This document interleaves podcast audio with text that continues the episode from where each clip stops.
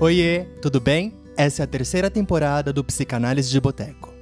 Aquele podcast que te lança nas profundezas do inconsciente e te coloca para pensar em coisas que talvez você nunca tenha pensado antes.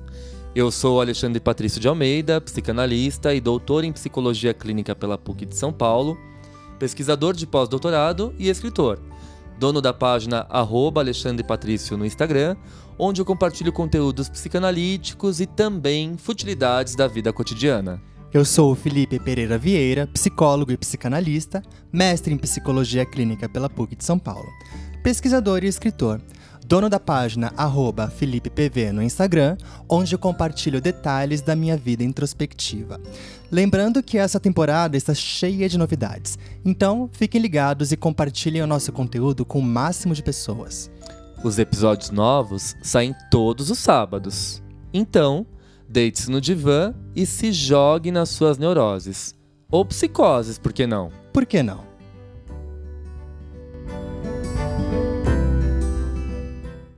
Fala pessoal, tudo bem? Sejam bem-vindos a mais um episódio aqui do Psicanálise de Boteco. E sim, estamos de volta! Uhul! Ê, que saudade de vocês! Gente, primeiro a gente queria agradecer todo o carinho que a gente recebeu com essas é, retrospectivas do Spotify. O nosso podcast apareceu ali na lista em primeiro lugar dos mais ouvidos para vários ouvintes, os nossos botecers, né, Fih? Primeiro lugar, às vezes terceiro lugar, às vezes quinto lugar, às vezes décimo lugar, tava maravilhoso. Sim, eu acho que só o fato da gente estar presente uhum. na vida de uhum. vocês já significa muito para nós.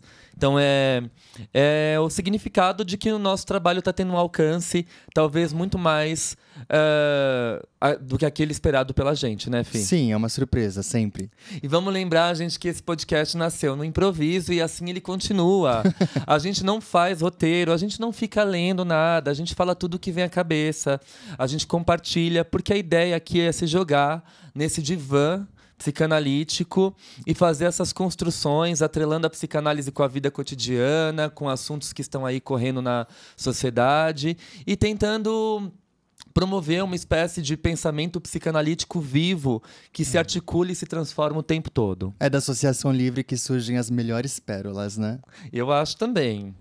Bom, gente, e hoje, nesse encontro, depois desse período de ausência, sem episódios novos, e o quanto esse período de ausência também foi importante para nós. É claro que a gente sentiu falta, a gente ama gravar esse podcast, a gente faz isso com muito amor e dedicação, e a gente precisou, sim, de um tempo, né? Porque, como vocês veem, quem acompanha a gente lá nas redes sociais, sabe o quanto a gente faz uma série de coisas. A cada semana, praticamente, sai uma publicação minha ou do FI, um capítulo de um livro. Que coisa boa, né? É, exato. a gente tem uma vida científica, acadêmica muito muito turbulenta, né, Fih? Uhum. Enfim. E, e, a gente poder conciliar tudo isso, eu acho que é difícil, mas uh, a gente precisou desse respiro para poder voltar com tudo, com todo o nosso potencial criativo. E olha, uma dica, gente, eu acho que é, essa experiência que a gente teve de se afastar de algumas das nossas inúmeras atividades é essencial para a vida. Então não tentem abraçar aquilo que vocês não dão conta. Isso adoece, isso acaba forçando muito o nosso psiquismo a uma série de coisas que fazem mal. Então, eu acho que é importante a gente respeitar, a gente se respeitar e respeitar o que o nosso inconsciente muitas vezes nos comunica. Sim. Né, Fih? Sim, sim. Bom, então hoje a gente vai falar de um tema um tanto quanto espinhoso. Para muitas pessoas e para outras é muito bom. Por quê? Por quê? Eu vou te dizer por quê. Hoje nós vamos falar do silêncio. Por que, que nós temos tanta dificuldade de respeitar o silêncio? Na verdade, não diria só respeitar, mas eu diria compreender. E por que, que eu falei que é um assunto espinhoso para uns e muito bom para outros? Por quê? Muitas pessoas adoram né, o silêncio, a introspecção, os momentos de isolamento, de ausência de convívio social. E outras, no entanto, elas precisam desses laços, elas precisam da companhia. E eu acho que essa configuração sociocultural, né, ela tem se mostrado cada vez mais presente por meio das redes sociais. Exato. O que, que eu quero dizer com isso? Né? Essa configuração em que nós temos, de um lado, pessoas super comunicativas que precisam desses laços, da companhia, né, dos passeios, e no outro oposto, a gente tem pessoas introspectivas, que gostam do silêncio, da solidão, da própria companhia. Fulano deixou de postar nas redes. Deve estar tá doente. Exato, olha isso. E o quanto as redes sociais elas servem como marcadores, né, do nosso da nossa condição de saúde, de equilíbrio mental. Exato. Né? Então, ah, fulano sumiu das redes, não posta mais. Fulano não aparece faz uma Alguma semana. Alguma coisa aconteceu. É, pode ter acontecido mesmo. Talvez essa pessoa queira só ficar um pouco mais quietinha. Não, fora as especulações que acontecem atrás disso, né, Fih? É, nossa, Faz tempo que fulano não posta, não posta foto com ciclano. Será que estão juntos ainda? Será que terminaram? Será que estão bem? Aí começam as especulações. Gente, como o silêncio gera esse incômodo, não é? uhum. é? Por que que você acha que isso acontece? Ai, na verdade, quando, quando você estava falando sobre isso, eu pensei logo no ideal de ego do uhum. Freud. Por quê? Porque as pessoas precisam se manter num padrão para serem reconhecidas. Por um lado, a gente pode pensar nisso, mas por outro, eu fico pensando também é, quase como uma defesa do ego, né? Tipo, preciso postar para existir. Uhum. Né? Então uhum. a gente já pensa em Winnicott. Então, mas aí uh, a gente consegue expandir isso também, eu acho que para essa relação social, né? O postar para existir e o se comportar daquela forma para também existir. Isso então, ultrapassa só o post. É isso que acho que dá para a gente pensar, não? Sim. A gente precisa se comportar dessa forma para atender a expectativa, expectativa, alheia. Exato, é o padrão, né? Do que é certo, do que é bem visto. Mas isso não acaba sendo uma violência? Você não acha? Quando a gente acaba se colocando em segundo plano para atender um ideal alheio, não uma violência eu com nós acho, mesmos. Eu acho que você deixa de viver no seu próprio corpo para viver a vida de outrem. Exato. Esses dias a gente estava conversando nos nossos grupos de estudos, numa aula de Freud que eu leciono, e aí a gente começou a falar das diferentes culturas e o quanto as pessoas reagem em relação aos convites que elas recebem, né? E é, é engraçado que a gente estava falando assim do brasileiro, né? a gente nunca pode falar não pro brasileiro, que o brasileiro é muito sensível, é muito afetuoso, né? Em partes, né, gente? Porque também o brasileiro adora destilar ódio e espalhar fofoca nas redes sociais, né? Então, assim, não vamos passar pano falar que é o povo mais acolhedor do mundo, porque, né? Não é bem assim, a gente sabe, a gente Cuidado adora. com a idealização. Exato, a gente adora fazer um cancelamento, adora destilar ódio, assim como faz parte da natureza humana. Acho que esse estereótipo precisa muito ser desconstruído, né? Aliás, todo estereótipo precisa ser desconstruído. Enfim. Esse vale... também. É, vale uma reflexão. E aí a gente estava falando dessa concepção que as pessoas têm do povo brasileiro acolhedor tal. E o quanto muitas vezes os, os, europeus são mais práticos, os orientais são mais práticos, né? No sentido de que, ah, vamos sair hoje à noite? Não. Não. Por quê? Porque eu tô cansado, não tô afim, eu quero ficar em casa hoje descansando. Mas aconteceu alguma coisa? Não, simplesmente não quero, né? Então assim, e aí a gente fez essa discussão por quê? E aí tem um meme que estava circulando na internet que a gente morreu de rir, né? Nunca fale não para um brasileiro. Você tem que falar assim: ah, tá, vamos marcar. Vamos, mar... é vamos pensando e a gente marca. A gente vai se falando. A gente vai se falando, exato. Porque se você fala não, isso não é bem visto, né? Sim, é a mesma coisa que você também falar assim pra pessoa: e aí, tudo bem? As pessoas se, elas se cumprimentam com tudo bem. Exato, é automático, né? Às vezes a pessoa tá super mal e ela fala tudo, e você? Exato, é automático. Sim, verdade, é a mesma uhum. dinâmica. Sim. Então, a, culturalmente, falar que você quer ficar sozinho e que você quer o seu silêncio não é uma atitude muito bem vista na nossa cultura, né? Eu acho que principalmente na cultura latina de forma geral. Enfim. Mas vocês veem, existem outras culturas que aceitam isso muito bem. Mas por que, que a gente tem essa dificuldade enorme de aceitar o silêncio do outro? E aí a gente vai para um conceito é, super kleiniano que é a questão da posição esquizoparanoide. Eu acho que quando a gente fala não para o outro, meio que as defesas do ego, né, o processo de integração do ego, uh, ele se arrebenta, né? Você está lidando ali com uma frustração. Uhum. E nem todo mundo tem um equipamento mental, um equipamento psíquico para lidar, lidar, com, a, a frustração. frustração. Né? Nem todo mundo passou direitinho pela posição depressiva, fez a integração uhum. do ego, fez a reparação, sabe lidar com ambivalência, sabe que a pessoa não é nem totalmente má e nem totalmente boa, existe um equilíbrio, né? Nem todo mundo passou pela posição depressiva. Então, de repente, você fala: "Não, eu quero ficar na minha casa em silêncio hoje, pum, estilhaço ego. Mas é engraçado isso, né? Porque, tipo, é, tira a pessoa do, de um mecanismo totalmente automatizado e joga ela pro concreto, né? Tipo, como assim? Você não quer sair comigo? Você não quer é, se encontrar ali pra, pra gente tomar alguma coisa? Eu te fiz alguma coisa? Então, mas você vê, Aí você começa a perceber, né? Por isso que a gente está falando da posição esquizoparanoide aqui, eu pensei nela.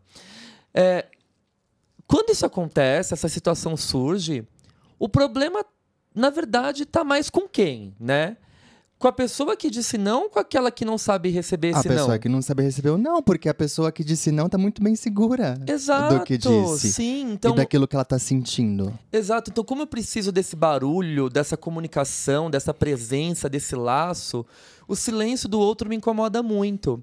E o fato do outro dizer o não e silenciar desperta em mim uma série de angústias persecutórias. Sim. Esse ego se desintegra, se uhum. estilhaça, aí começa. Ai, por que, que essa pessoa quer ficar em silêncio? Ai, ai, será que aconteceu alguma coisa comigo? Será que ela tá com raiva de mim? Será que eu decepcionei? O que, que eu falei? O que, que eu falei de errado?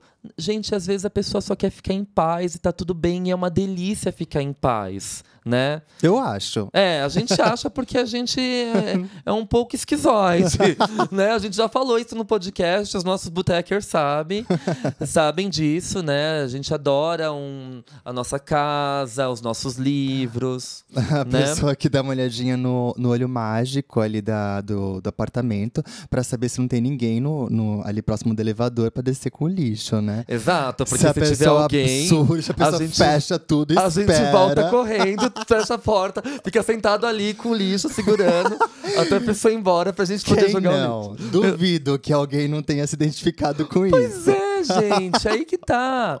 E, e eu acho isso assim tão doido, né? Porque voltando ainda para a posição esquizoparanoide, você percebe que isso ativa uma série de é, mecanismos de defesa, todos muito atrelados a essa angústia persecutória, e a pessoa ela fica né, passando mil coisas ali, viajando com mil coisas na cabeça dela, achando que o silêncio do outro tem algo a ver com ela. E, na verdade, o outro só quer não se comunicar voluntariamente, espontaneamente. E olha que interessante, né? O outro só quer não se comunicar espontaneamente, voluntariamente, como você mencionou. Uhum. Só que às vezes o, o barulho que o, o outro faz porque está preocupado, às vezes é tão intrusivo, intrusivo que o outro acaba se identificando com aquele com aquele sentimento de angústia, ele precisa fazer alguma coisa em prol daquela pessoa que está ali querendo se comunicar. Perfeito. Então, assim,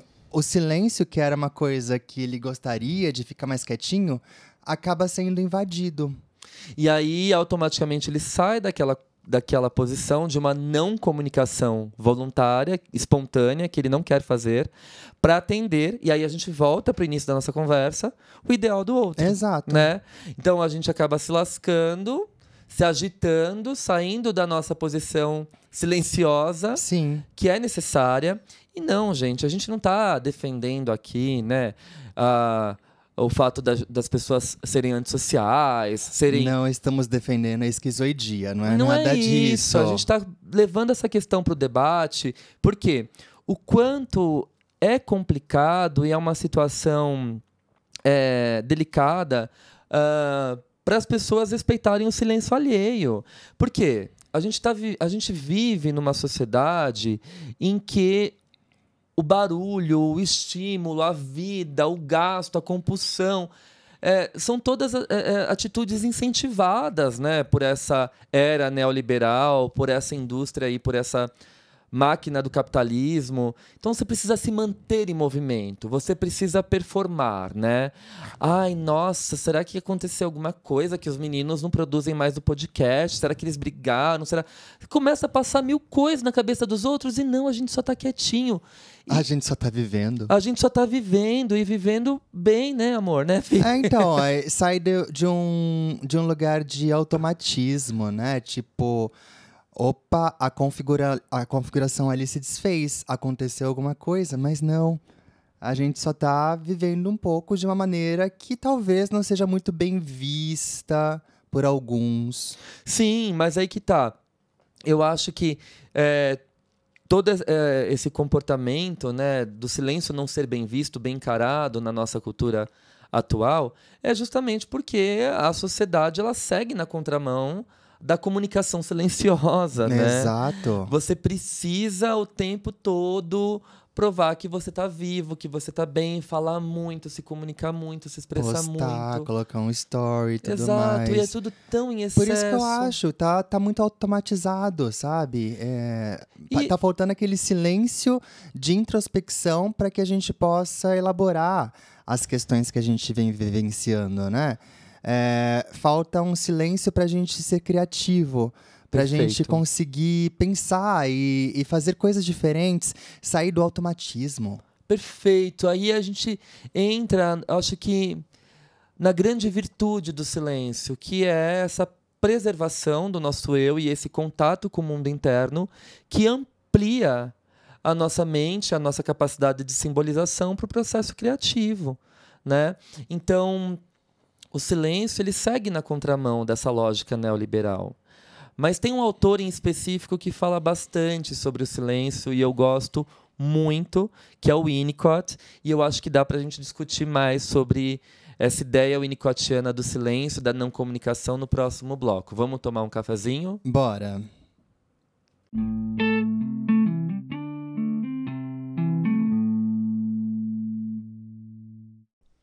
Bom, gente, lembrando que essa temporada do Psicanálise de Boteco é patrocinada pela Casa do Saber. A Casa do Saber é a maior plataforma de ensino do Brasil, que tem cursos de literatura, psicologia, psicanálise, história, filosofia. Um curso mais maravilhoso que o outro. Aliás, tem quatro cursos meus lá, e é claro, é claro que eu vou fazer uma publi dos meus cursos. Uhum. Tem Melanie Klein 1 e 2, né? A gente se aprofunda no pensamento e na clínica kleiniana. Tem o pensamento e a clínica de Wilfred Bion e também o pensamento e a clínica de Sandor Ferenczi. E, em breve, teremos novidades aí junto com a Casa do Saber. E os nossos bootecers, os nossos ouvintes especiais, têm um desconto especial na assinatura do plano anual da casa. É só digitar o cupom PATRÍCIO10 que vocês têm um desconto de 10%. Lembrando que todos os cursos têm certificado de horas após a conclusão e ah, os cursos podem ser assistidos também com a tela do celular desligada, como se fosse um podcast, enfim. São maravilhosos, gente. A gente está cada vez mais viciado. Eu fiz um agora de literatura clássica e fiquei encantado. Então vale muito a pena. Bom, é, eu acho que você já disse tudo, É. né? Você fez uma excelente propaganda. É. Eu, eu não tenho mais nada a acrescentar, porque, enfim, você já falou tudo que deveria ser dito. Mas, mas sabe de uma coisa? Eu preciso contar pro pessoal Ah. aqui os bastidores. Eu não vou, eu não vou. a gente- bom, Como? o pessoal sabe que o nosso podcast não tem edição, né? Não tem cortes. Aham. Ah, enquanto eu falava tudo isso da Casa do Saber, sem nada na minha frente, Hum, sem nenhum roteiro, uhum. você ficou me olhando meio espantado. Por quê? Porque às vezes eu acho que você é um alienígena. Aliás, foi essa percepção que o Felipe também teve da Taylor Swift, gente. eu acho que ela é. Porque a gente ficou ali, nossa, 3 horas e 20 de show, e ela cantando, e ela dançando, e ela performando. E não esqueceu uma letra. E ela também adora uma comunicação silenciosa, ela adora ficar na casa dela com os gatos, introspectiva, né? Então, ela combina bastante com esse episódio também. Pois Bom, bem. Vamos lá, gente, continuando nossa discussão e falando agora desse texto fantástico do Winnicott que a gente recomenda muito a leitura.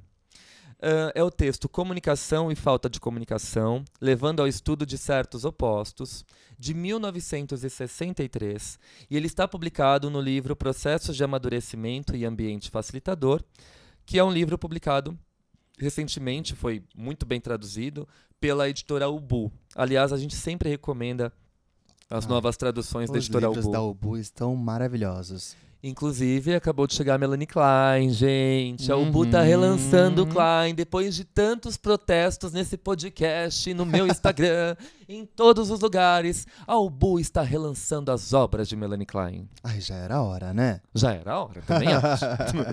Bom, nesse texto, Comunicação e Falta de Comunicação, levando ao estudo de certos opostos, Winnicott, ele abre o texto com uma frase do John Keats, que diz a seguinte... Cada ponto do pensamento é o centro de um mundo intelectual. E para mim esse texto é um dos mais lindos e mais importantes do Winnicott, porque ele vai apresentar para nós uma ideia de que cada um de nós tem um centro, um âmago, um cerne, um núcleo secreto do self que precisa se manter preservado. E qualquer ameaça de violação pode levar esse sujeito a um colapso, a uma desintegração ou a um extremo sofrimento psíquico.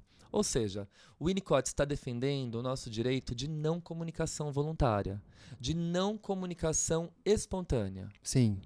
Então, quando a gente está falando aqui da dificuldade que as pessoas têm para respeitar o silêncio dos outros, é uma dificuldade muito grande também de respeitar esse núcleo secreto do self que às vezes quer se recolher, quer se manter quietinho, não quer falar com ninguém, não quer abrir o WhatsApp, não quer ver notificação, não quer responder Instagram e tá tudo bem. Isso não quer dizer que você tá com ódio da pessoa, tá com raiva dos outros, tá com ressentimento de alguém é um direito a não comunicação. Eu percebo as amizades e os relacionamentos como um desnudar-se espontâneo. Uhum. E o que, que você quer dizer com isso? Explica para os ouvintes. Existem pessoas que, é, quando se calam, é, o outro, ali naquela relação, acha que precisa meio que forçar esse desnudar-se, né? Com hum. algumas indagações que, tipo, meu Deus, isso foi um pouco intrusivo. Uhum. E não para, e não para, e não para, e não para, enfim.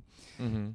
Eu, eu acho isso meio preocupante, porque tal voracidade assusta. É, lembra um pouco aquela você estava vendo um vídeo para escrever um, um, texto sobre aquela ação química da maisena? Ai, tão bonito! Aquela mistura, né? Uma tigela maisena com a água. E aí ela forma uma massa assim com uma densidade. Se você bater com muita força, seus dedos não penetram nessa Exato. mistura né?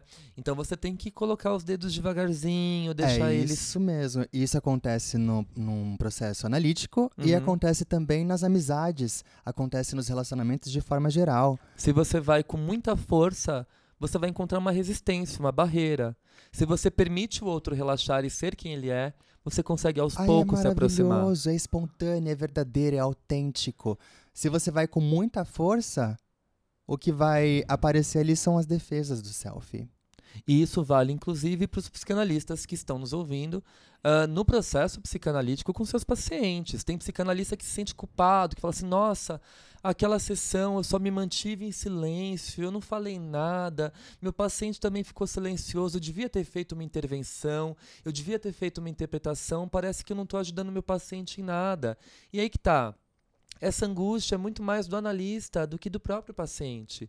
Porque às vezes você estar presente no momento de silêncio e de não comunicação espontânea do seu paciente vale muito mais e é muito mais importante para ele do que você tentar uma interpretação forçada.